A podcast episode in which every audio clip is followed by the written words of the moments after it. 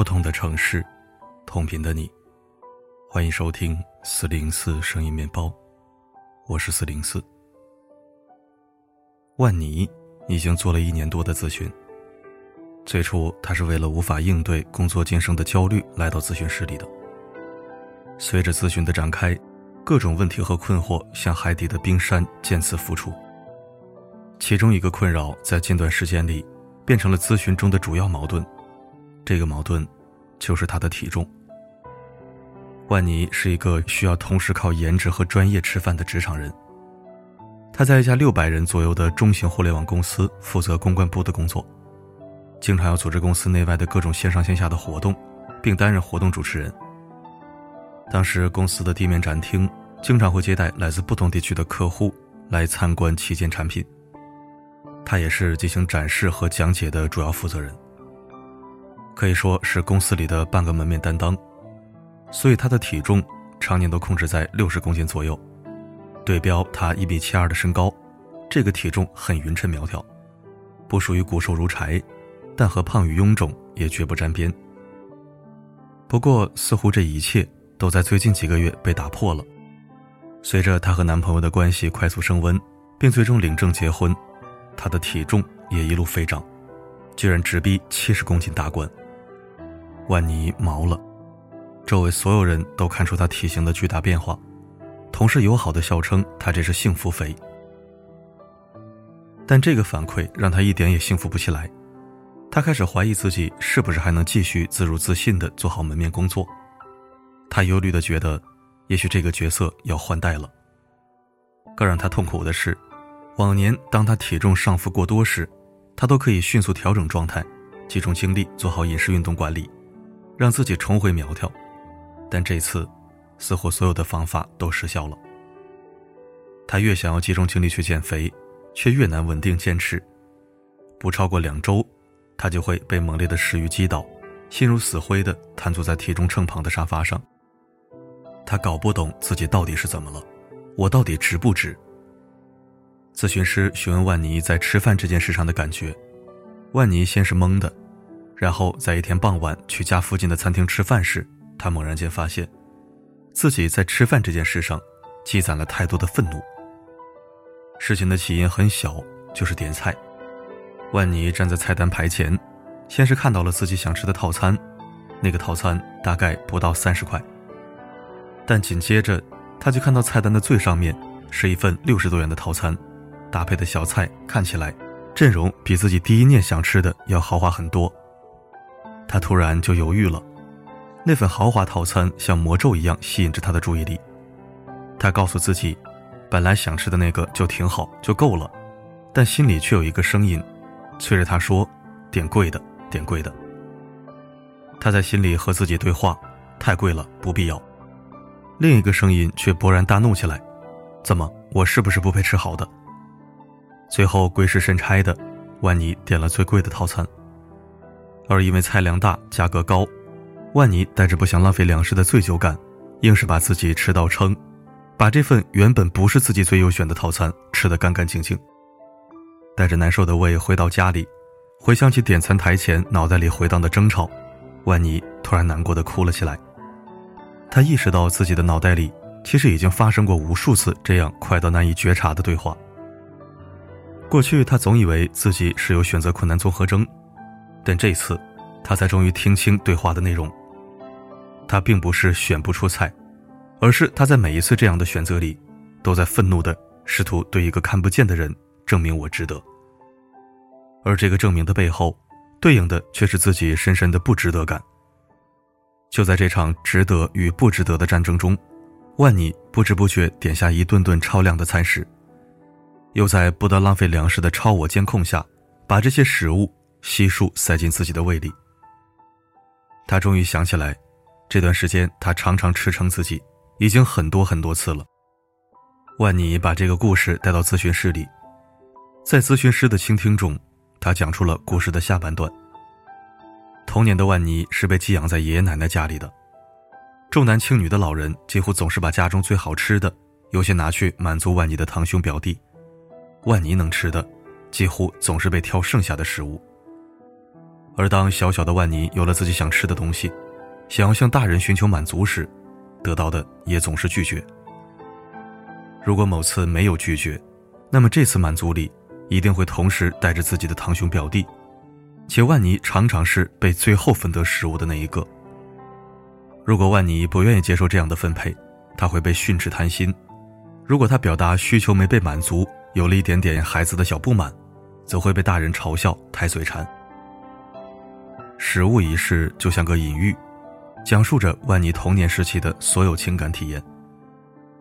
万妮回顾被老人养育期间的经历，深深感到，在其他事情上，他也总是那个站在角落里等待大人分配边角料的小孩。失去父母保护的万妮，习惯了自己的不重要。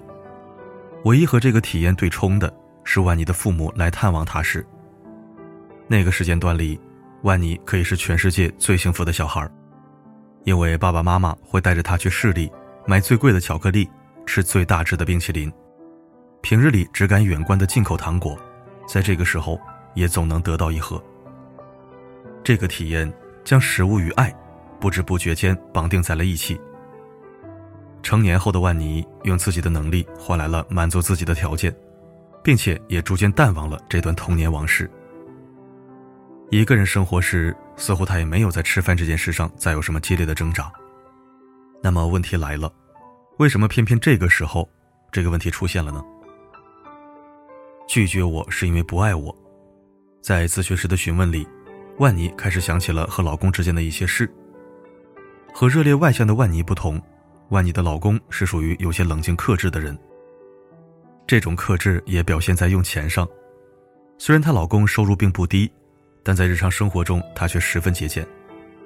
衣服只要一百来块，两三件就够了；吃饭也可以常常连着几顿都用十来块的沙县来解决。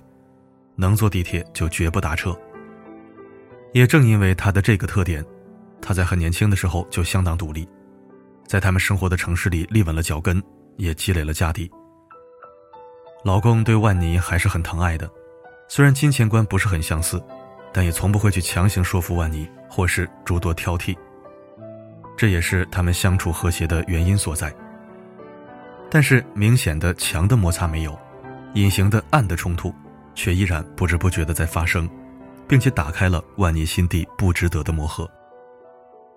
万妮想起他们一起逛的一个文艺复兴时期油画真迹的艺术展，这个展很难得，她在展厅看见了一个十分中意的纪念品，价格小贵，并非承担不起。但是老公劝说，回去上网看看，肯定会找到价格更实惠的，不一定非要在这里买。万妮回去查，没找到。再想去展馆买，展馆里的已经卖光了，并且不日展览就结束了。万妮为此郁闷了好长时间。类似的事情还发生在他们在一起吃饭时，老公总是提醒万妮不要点多了，时不时的还会说某个东西我们就点一份就好了，我们一起吃。万妮一直没觉得这些事情有什么不妥，虽然当时会有些小烦，但她从来没有细想。这烦到底是在烦什么？可是联系着自己点菜时心里的愤怒，以及自己想要通过点最贵的菜来证明自己值得的潜意识冲动，万妮意识到，这种冲动或许和她与老公的关系有关。在万妮一个人时，没有人会对她做出干预或拒绝，但是当他进入亲密关系，早期的很多在关系中的体验就会被激活，潜意识的警报也被拉响。这个和我很近的人。会不会也总是要拒绝我？会不会也无视我的需要？如果我足够好，那么是不是他也会对我更好？遗憾的是，怕什么来什么，甚至有时候怕什么，人就会无意识的要去诱发什么。万妮想买纪念品，她不是自己直接去买了完事儿，而是先问老公，而老公的价值观则会让她选择不买。这种不买的观点，就变成了万妮感受到的阻挡。而老公总是叮嘱的不要点多，我们合吃一份儿。尽管不一定是对万妮的改造，只是表达他的诉求，但这也会无意中再次激活万妮不被满足、总被拒绝的体验。这种体验会让万妮生出“我是不是不值得多吃一点，不值得吃贵一点”这样的念头。再往后，这个念头便形成了“我值不值得被爱，被满足的质问。这种细微的体验，在深不可测的地方持续的生产并囤积着焦虑，最终它改变了万妮对食物、对吃东西的体验。他不再是为了照顾身体而吃，为了享受快乐而吃，而是为了反抗而吃，为了证明而吃。每一口多吃的食物，都是对自己需求的过度补偿。尽管万妮意识上知道老公的说法未必是针对自己，但她仍然无法在看不见自己需求的情况下，平息在食物上投注的委屈和愤怒。刑满释放的自己在等待整合。意识到自己在食物上的情节之后，万妮发现，自己对食物的占有欲下降了。但一段时间之后，她发现自己似乎仍不能提起精神，去进入一种有效率的自律状态，规划和约束自己的饮食与锻炼，这让他再次焦虑了起来。咨询师问他，按照他目前内心里自然流动的感觉去吃饭生活，他有什么感受？万妮想了想说。之前会很焦虑、很不安，觉得自己太堕落。明明休息下来了，可以有更多的时间去运动，而我却不想去，只想窝在家里看小说。但是我先生一直鼓励我，想休息就休息，不用勉强自己。我现在好像不再觉得这样是堕落了，但是仍然会觉得，自己应该抓紧休息的时间好好运动，为之后储备健康资本。可是我努力不了两天就会瘫倒。完全提不起运动的劲儿来。咨询师指出，听起来万妮当下自然状态的自己和头脑中理想的自己起了冲突，而他似乎更想选择和理性化的自己站在一起。咨询师问他：“那如果这种瘫倒和看小说的欲望会说话，他们可能会表达什么呢？”在一阵不短的沉默之后，万妮眼眶红了，她低声慢慢的说：“他们也许在说。”我想休息，我终于能休息了，别打扰我。原来万妮在过去的十几年里，一直都很努力的在工作。进入职场前的她，也一直是家里的顶梁柱。在和老公结婚前，他几乎没让自己过过什么松懈和舒坦的日子，不是在加班，就是在出差。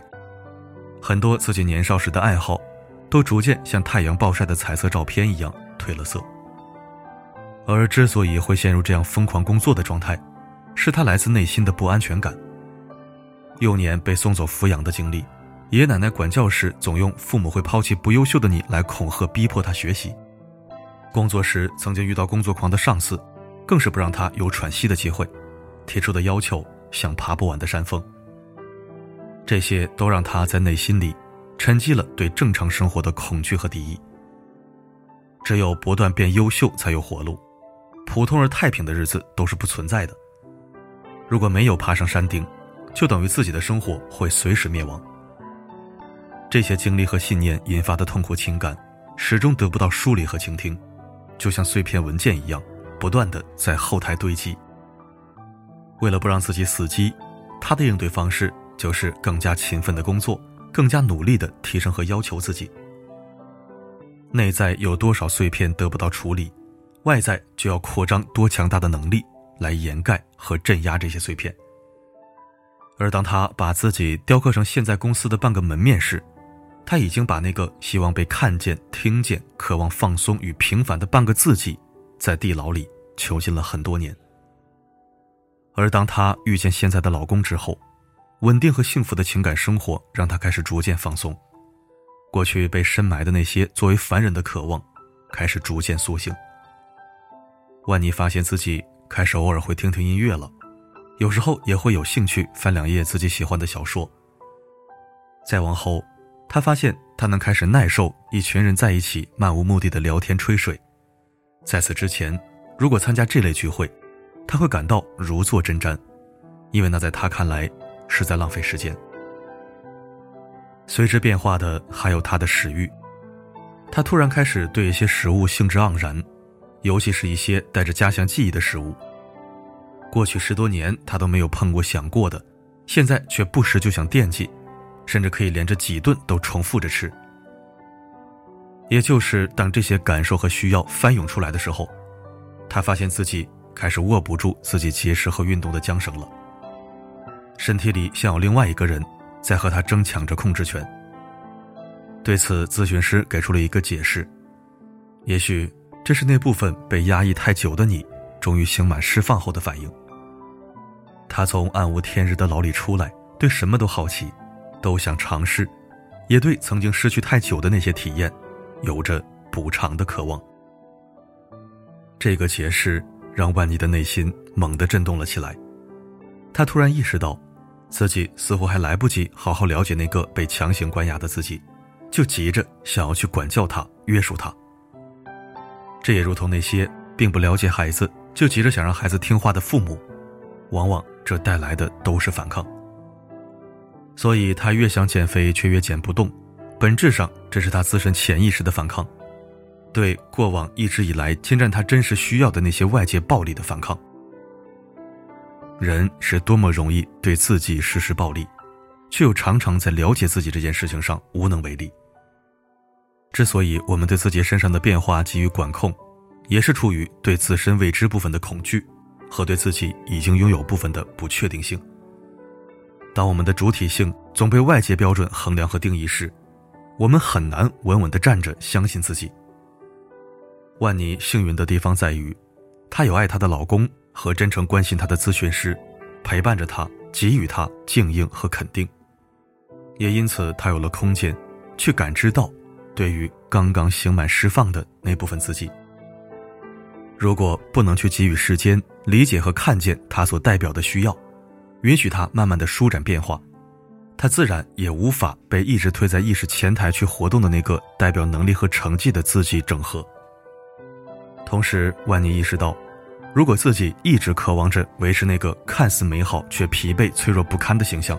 从而继续忽视和镇压代表着生活平凡和松弛的自己，未来，他可能会遭遇更大的死寂。他这个阶段的发胖，并不是一种失败或是瓦解，他反而是迈向更好整合的下一个阶段。当他对自己的理解足够，当另一个部分的自己得到足够多的支持、滋养和舒展，他将会得到来自内心的信号，他会生出新的力量。开始重新整合、吸收这个更丰富、更多面的自己。那时候，新的功能和感受器官长出，他对于运动和饮食的控制，也将从焦虑和恐惧的驱动，转化为享受与乐在其中的驱动。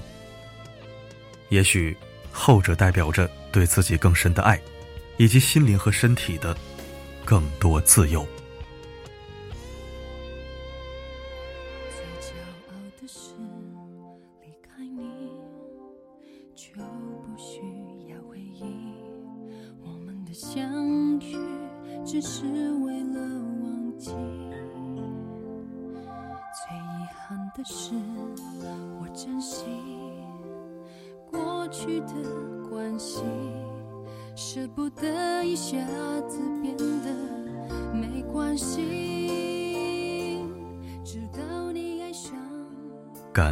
收听。如果这篇文章对你有所帮助，欢迎点赞、再看、转发、分享。愿你和假象的自己和解，愿你找到真实的自己。好了，今天的分享就到这里。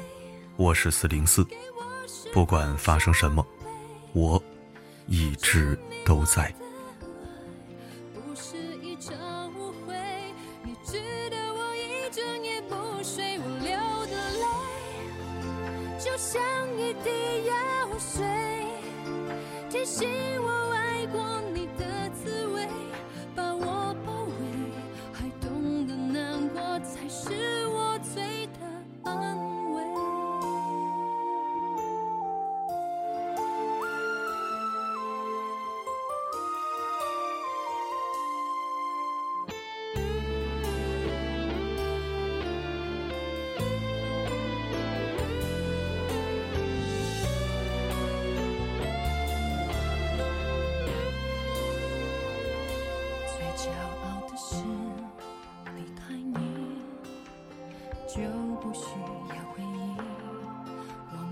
相遇只是为了忘记最遗憾的是我珍惜过去的关系舍不得一下子变得没关系直到你爱上了谁眼睛来不及放在寂寞的年被原来会让我崩溃。我流的泪给我释放伤悲。它证明我的爱不是一场误会你值得我一整夜不睡我流的泪。就像